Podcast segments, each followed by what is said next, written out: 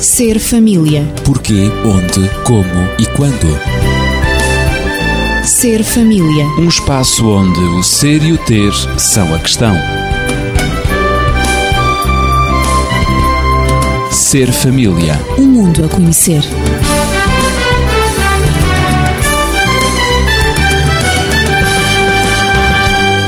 Bem-vindo ao espaço Ser Família de hoje. Assim como na passada semana, estou hoje acompanhado dos mesmos amigos. Hortelinda Gal, no aconselhamento familiar, Natividade Lopes na Pedagogia e na Sociologia João Cavaco. Muito obrigado uma vez mais pela vossa presença. Eu, Ezequiel Quintino, sou, como habitualmente, o desafiador com as questões sobre família. E lembro que na passada semana eh, falámos que a vida em sociedade é efetivamente cativante e sedutora, mas também em simultâneo uma preocupação porque também falamos de autoconceito, autoestima, tudo deve começar na infância, famílias desestruturadas em que o afeto não se faz sentir, mas também falamos de pedagogia da presença. São aqueles pequenos nadas que fazem a diferença. E hoje sabe-se que há crianças com baixa autoestima e que apresentam uma forte reação emocional e uma grande ansiedade em relação à maneira como veem os outros. Creio que isto é verdade. Com certeza que, infelizmente, é verdade. Há realmente hum, crianças com uma baixa autoestima com as quais nós lidamos e não é fácil.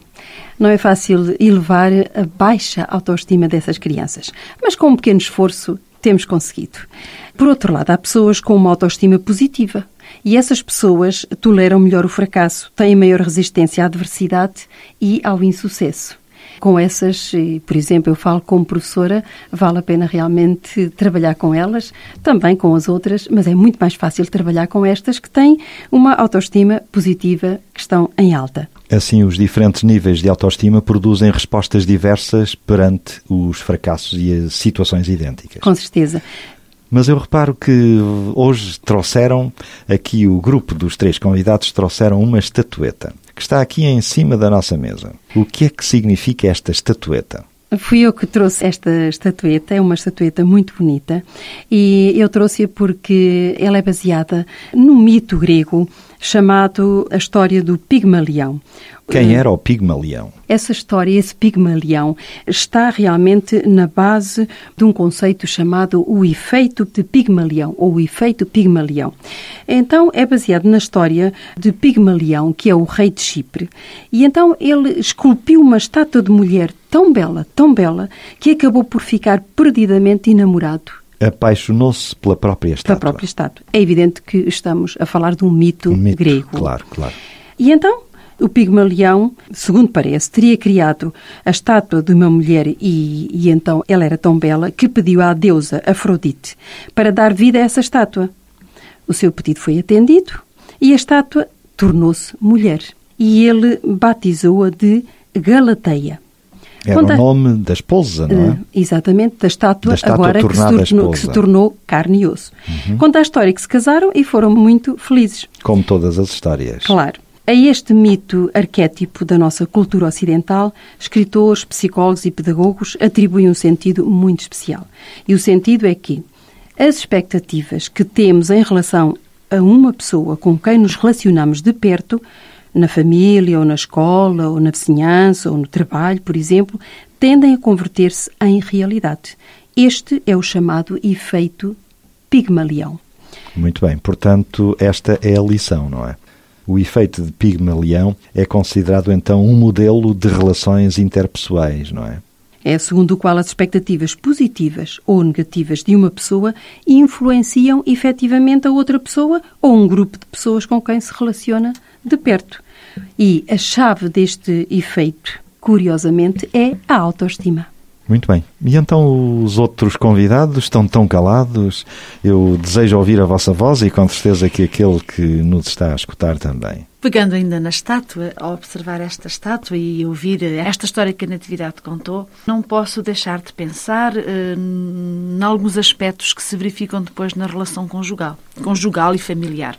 Claro. Na realidade, Pigmalião apaixonou-se pela sua criação. Aquela estátua foi ele que a fez. E o enamoramento por essa estátua foi, de alguma maneira, o enamoramento por si mesmo. Por ele próprio. As expectativas que ele tinha eh, em relação... Projetou-as. Projetou-as, portanto, nessa estátua. Sem dúvida. E isto é muitas vezes o que acontece na família, tanto na relação com os filhos como na relação conjugal, é que nós projetamos as nossas necessidades, Sonhos. os nossos sonhos, os nossos ideais nos Desejos. nossos filhos. E muitas vezes os nossos filhos não são como a estátua. Eles são o que são. Eles não são Claro. uma folha em branco na qual nós vamos escrever o que queremos. Eles não são são perfeitos. um bloco de mármore no qual nós vamos esculpir uma pessoa. Eles já têm orientações próprias, têm capacidades que muitas vezes nos frustram como pais, nos frustram como cônjuges, como companheiros, porque tínhamos expectativas que não são realizadas. E quando ficamos frustrados em relação às expectativas que temos sobre os outros, sobre esses que amamos tanto, eh, nós temos a tendência a ser negativos. Portanto, de alguma maneira, nós enviamos depois a eles mesmos uma imagem negativa deles mesmos, porque apenas vemos então aquilo que eles têm de negativo, que não esperávamos, com que não contávamos e que não desejávamos, mas que faz parte deles mesmos. No fundo, é a velha história dos pais que desejam que o filho seja médico ou engenheiro e depois ele torna-se violinista, por exemplo. Exatamente, E é uma frustração para a família, não é? que vivem é mais por virado para as procuração, artes. exatamente, eh, na vida dos seus na vida Acontece dos seus muito filhos. ainda nos Isso nossos acontece dias. muito e cria muita frustração nos pais e ao mesmo tempo cria uma grande desorientação nos filhos, porque eles não são o que os pais esperam e não sabem quem são. E aí temos o problema de identidade, que foi tão falado aqui. Este é um dos aspectos negativos, portanto, desta função de expectativas. Poderíamos dizer que é uma função de espelho. Nós mostramos ao outro aquilo que gostaríamos que ele fosse. Ele identifica-se total ou parcialmente. Se identifica totalmente, perde a sua própria identidade porque é alguém que outro quis que ele fosse. Se não se identifica, também não sabe quem é. Ele necessita de receber, mas também necessita de ter um aporte dele mesmo, portanto, para si próprio. João, já ouvimos a pedagogia e o aconselhamento familiar. O que é que a sociologia tem a dizer um pouco sobre isto? Eu, antes de entrar na, na sociologia, queria referir em relação à estátua, lembrou-me aqui eh, determinadas experiências. Estou-me a lembrar aqui um sítio de Sintra, que é a Quinta da, da Regaleira, onde tem lá umas estátuas assim um bocadinho para o bizarro, não é? Mas, que vale a pena visitar a Quinta da Regaleira. Vale, vale, é vale um- a pena. É uma maravilha. É, sim, senhor. E o que apresenta, dizem, eh, quem nos faz às vezes as, as visitas, que, portanto, era uma maneira de iniciar determinadas eh, vivências, determinadas vidas. Ao fim e ao cabo, também passa um bocadinho pelo processo da identidade, das pessoas se identificarem com determinadas normas, com determinados valores, não é? E eu estou a pensar também, para além de, disto, eh, em relação à autoestima, estou a pensar na experiência também de um homem que se julgava um melhor profeta e, e sentiu-se muito bajulado, de tal maneira que sentiu-se desta maneira que eh, no caminho o burro começou a falar e, e é claro que esse burro falou porque era o próprio eh, omnipotência que estava a fazer com que o burro falasse e ele começou a falar com o burro, como se o burro fosse, fosse uma pessoa como outra qualquer, até, até chegar à conclusão que havia um ser à frente dele, um ser sobrenatural que queria falar com ele. Quer dizer, tal era a cegueira que a sua Não conseguia autoestima ver, não é? não conseguia ver para além disso. Assim como estou-me a lembrar de um outro exemplo, que é o exemplo de Sansão, que a força dele era com que ele se identificava mais. Ficou e, na história. E ficou na Como o história. homem mais forte mais de forte todos os tempos. e o mais, e o mais fraco, não é? E nós sabemos que foi também um mais Forte fraco. fisicamente e, pronto, fraco, sabemos, débil. Aí é que está. Sabemos que ele depois eh, se, se arrependeu e, e ficou mais razoável. Em relação a isto da autoestima, acho que a autoestima nunca vai funcionar eh, sozinha, né? Portanto, a autoestima é um processo, como eu já referi no outro programa, psicossocial, não é? Nunca vai funcionar sozinha. Portanto, há uma identidade com determinadas normas que a família ensina à criança e, por sua vez, a própria família também vai fazendo as suas próprias normas e vai condicionando. Mas o que eu queria chamar aqui a atenção é que a autoestima, como um processo em que a pessoa se identifica, também é um processo em que a pessoa também se relaciona com o mundo através de, um- de uma tendência para a posse. Não é? A pessoa também quer possuir algo. E isto também tem a ver com o tipo de expectativas que vai desenvolvendo nas suas experiências com os restantes elementos da, da família, para além do aspecto também, digamos, de controle social, que também é importante. Portanto, a autoestima não será só formado pela identidade, mas haverá outros processos que, portanto, estão relacionados com a, a, autoestima. É evidente. Para finalizar, eu queria dizer o seguinte: é que podemos encarar isso como um processo em que, na verdade, vem de fora para dentro, mas nós também temos que ver que a própria pessoa também vai alterando algo daquilo que recebe portanto, de molde a criar o seu próprio grupo, como é o caso que eh, nós vemos isso quando os nossos filhos começam, por exemplo, a formar os seus próprios grupos da, juventude, a responder de uma determinada maneira a, a, coisas que a gente vai dizendo e nós, é claro, pais, temos que estar muito atentos a isso, eh, não num aspecto sancionatório, mas num aspecto de orientar para, eh, portanto, horizontes que lhes tragam, portanto, sucesso, que lhes tragam, portanto, uma vida de qualidade. Dissemos que a autoestima não funciona sozinha. E em termos pedagógicos, o que é que isto significa? Efetivamente, porque a autoestima não funciona sozinha, Há uma escala de desenvolvimento pessoal e social que pessoalmente aprecio bastante. Foi elaborada por António Carlos Gomes Costa, do Brasil, e apresenta uma hierarquia de sentimentos ou necessidades, organizada de forma a que a identidade encontra-se na base da pirâmide e a plenitude no topo da pirâmide. E precisamente a autoestima é logo a segunda posição dessa mesma escala pela importância que ela tem. Mas a escala não para nessa posição, tem 12 posições. E, portanto, a primeira posição é a identidade, como já referi. Depois, a seguir, a identidade consiste em que, para o ser humano se compreender e aceitar os outros, precisa ele próprio ser compreendido e aceito pelos demais. Mas ele tem de se identificar, ele mesmo tem também. Tem de se identificar. Portanto, já falámos aqui bastante sobre esse processo de identificação. Nessa escala de 12, a segunda, então, a segunda é, é a autoestima. autoestima. E ele diz que só é capaz de amar verdadeiramente o próximo quem antes for capaz de se amar a si mesmo. Portanto, a autoestima é realmente a pessoa estimar-se, amar-se, considerar-se como tendo valor. E Podemos também... dizer que há uma, uma sequência evolutiva no amor. Claro. Primeiro necessitamos de ser amados, para nos amarmos e sermos depois capazes de amar os outros. Qualquer inversão nesta sequência torna a pessoa incapaz, incapaz de amar. É bem aquilo que disse Jesus Cristo: ama o teu próximo como a ti mesmo. É na medida em que nos amamos, nos amamos que podemos, podemos amar. ter a capacidade Mas também de só nos amamos se nos amaram. É por isso que podemos claro. dizer que o primeiro de todos é os amores é o amor dos pais pelos filhos, porque é o amor que vai permitir amar-se e é o amar-se que vai permitir amar. Portanto, transmitir amor a um bebê é fundamental para ele desenvolver a capacidade de se amar e de amar os outros. Exatamente. E é interessante, o doutor António Coimbra de Matos, que é um conhecido psiquiatra português, ele diz que qualquer deturpação, portanto, ele diz que o ódio, por exemplo, resulta da falência do primeiro amor, do amor dos pais. Faz pensar. Mas então, na terceira posição da escala de desenvolvimento pessoal e social, o que é que aparece? Aparece o autoconceito. O autoconceito que, na concepção do autor, Gomes Costa, é a autoestima projetada no campo da racionalidade. Portanto, como nós dissemos, é aquela figura mental que nós temos de nós próprios. Depois, ele passa, na quarta posição, pela autoconfiança que significa apoiar-se em primeiro lugar nas próprias forças e saber que pode contar com elas. A pessoa que já obteve essa capacidade. Depois há uma visão do futuro. Diz ele que só poderá ter uma visão positiva do futuro quem for capaz de encará-lo sem medo. Olhar para o futuro sem receio. Sem é? receio. Uhum. Depois, a seguir, vem a posição do querer-se a pessoa querer-se a si própria. E ele desenvolve o conceito dizendo que o sonho, a vocação e a vontade de crescer são frutos naturais de uma atitude básica desejada diante da vida. Depois a seguir vem o projeto de vida.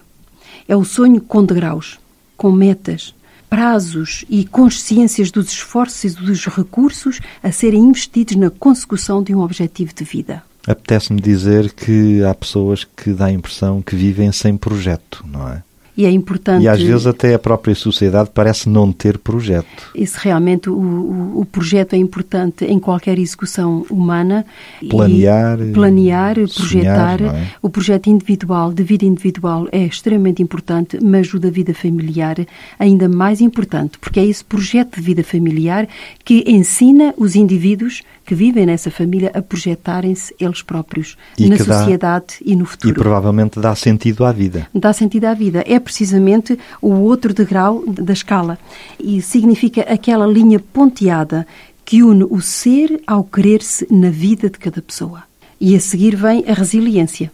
Essa Portanto, é uma a palavra complicada. O que é que isso quer dizer? é, a resiliência é a capacidade de resistir à adversidade e de utilizá-la para crescer. Essa capacidade desenvolvida ou não, qualquer pessoa a tem dentro de si. Essa, Essa- capacidade sim, faz sim. parte da nossa própria natureza. Agora, ela ou foi desenvolvida ou não foi desenvolvida. E a autoestima é precisamente um dos métodos para desenvolver a capacidade de, De resistir. de resistência. Resistência à adversidade, resistência à frustração, que muitas vezes não se encontra em muitas pessoas.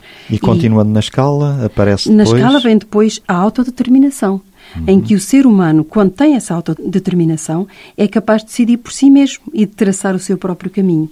Realmente, uma educação que passa por todas estas fases do desenvolvimento pessoal e social, aquele que a recebe fica de facto capacitado com uma autodeterminação, com uma autonomia para fazer escolhas, para decidir e saber aquilo que quer na vida. Encontrou efetivamente já o sentido da vida. É um tanto um- uma independência, não é? Sem dúvida nenhuma, é uma, é uma independência e uma autonomia, como referi. Depois eh, Estamos vem, quase a terminar a vem a penúltima posição da escala, é a autorrealização. Todos nós projetamos a nossa autorrealização. Consiste em que o ser humano não precisa chegar onde quer para se realizar. Isto diz precisamente o autor da escala. Portanto, consiste em que o ser humano não precisa chegar onde quer para se realizar. Basta ter a certeza de que está no caminho certo. Isto é já- um pouco teórico, não é? é teórico e, no fundo, é prático, porque nós sabemos que ninguém consegue na vida, porque a vida é curta, realizar tudo aquilo que pensa realizável projetos. e tudo aquilo em que sonha realizar. E finalmente E chega isto deve fazer parte também, pirâmide. isto também nos dá uma certa resiliência. Nós sabermos que efetivamente não podemos atingir todos os objetivos que nos propomos e que os nossos sonhos nos Sim, sim. pretendem Mas fazer então a chegar. última- E depois vem a plenitude. A plenitude, de facto, se a escala começa com a identidade, ela termina com a plenitude. São aqueles momentos da culminância na vida de uma pessoa em que o ser e o querer se encontram. Realmente a pessoa quer ser e, de facto, é-o, consegue o ser. E isto realmente dá uma, uma plenitude à pessoa, uma satisfação pessoal, realmente uma autorrealização, um sentido à vida pleno em que a pessoa sente, sabe quem é, sabe de onde veio, o que está a fazer aqui e para onde vai. E a sua vida tem significado, a vida dos outros tem significado, a vida da família também o tem e a sociedade também. Portanto, vale a pena No meio viver, de toda vida esta, em pleno. no meio de toda esta pedagogia, a sociologia também tem uma palavra a dizer. Tem muitas, João. só que eu só queria focar aqui dois ou três aspectos enquanto a natividade. Estava ali a falar, eu estava-me a lembrar aqui de dois ou três aspectos. E temos poucos minutinhos. E também, é- também é pouco, é pouco conciso e claro, que é o seguinte, é o aspecto da afetividade. É um dos aspectos importantes porque a criança ou, ou mesmo os adultos consiste, ao fim e ao cabo, em criar significados ou valores a partir dos comportamentos que os outros têm e principalmente comportamentos a nível do que é que os outros fazem no lugar dessa pessoa. Isso tem uma influência brutal Sem dúvida. que alguém que faça algo que nós vemos que foi importante para nós, isso vai ter eh, uma alteração. Ah, pois claro que vai ter, vai ter uma alteração muito grande na nossa própria autoestima. Portanto, aquilo que os pais fazem é muito importante. Mas eu queria focar aqui um outro aspecto, que é o seguinte. É que nós temos que nos lembrar que a família é também uma preparação para a sociedade. E nós na família Claro. temos um, um núcleo de duas, três pessoas. E isso é muito importante para o crescimento eh, dessas afetividades e de outros valores, não é? Mas quando passamos para a sociedade em que há muitos habitantes e cada vez há mais habitantes na sociedade, E isso aí o que vai contar essencialmente são os aspectos mais racionais, são mais virados para a questão dos interesses, mais a questão que tem a ver com determinados posicionamentos e, portanto, eh, diminui um bocadinho esse tipo de valorização a esse nível. No entanto, o ser humano, quando perante a escolha que tem que ter para construir uma família, ah, isso aí então tem que ter muito cuidado e muita atenção para claro. escolher o, o, seu melhor e então eh, só a partir daí é que poderá projetar e só a partir daí é que a sociedade poderá depois assentar bem nas suas racionalizações se tiver uma base familiar também forte, com emoções também eh, que possibilitem uma construção de uma autoestima, de uma confiança e, e, e um desenvolvimento tarde, harmonioso. E, sim, senhor, e, e, mais tarde de uma, de uma racionalização a nível da sociedade em geral. Muito bem. Então verificamos neste programa, neste Ser Família, que estamos mesmo a terminar. Parece que a Natividade ainda quer dizer mais alguma coisa em 10 segundos. Eu só queria referir uma frase de Tony de Mello que eu acho poética, mas de um significado extraordinário para, para todos nós, quer no aspecto sociológico, quer no aspecto do aconselhamento, quer para Vamos mim no aspecto pedagógico. Todos nós sonhamos com estas coisas e, e com a perfeição do ser humano. Então diz o Tony de Mello, reconhecer a borboleta no seu casulo, a águia ainda dentro do ovo e o santo no homem egoísta é o que torna uma pessoa vulgar num gênio. E nós realmente queremos tornar gênios as nossas crianças, os nossos filhos, os nossos alunos, é para isso as nossas famílias. O cerne do trabalho pedagógico de educação é, sem dúvida, a aceitação. No próximo programa, esperamos por si. Estarão cá Hortelina Gal, Natividade Lopes, João Cavaco e Ezequiel Quintino. Até à próxima semana. Ser família. Porquê, onde, como e quando. Ser família. Um espaço onde o ser e o ter são a questão. Ser família. Um mundo a conhecer.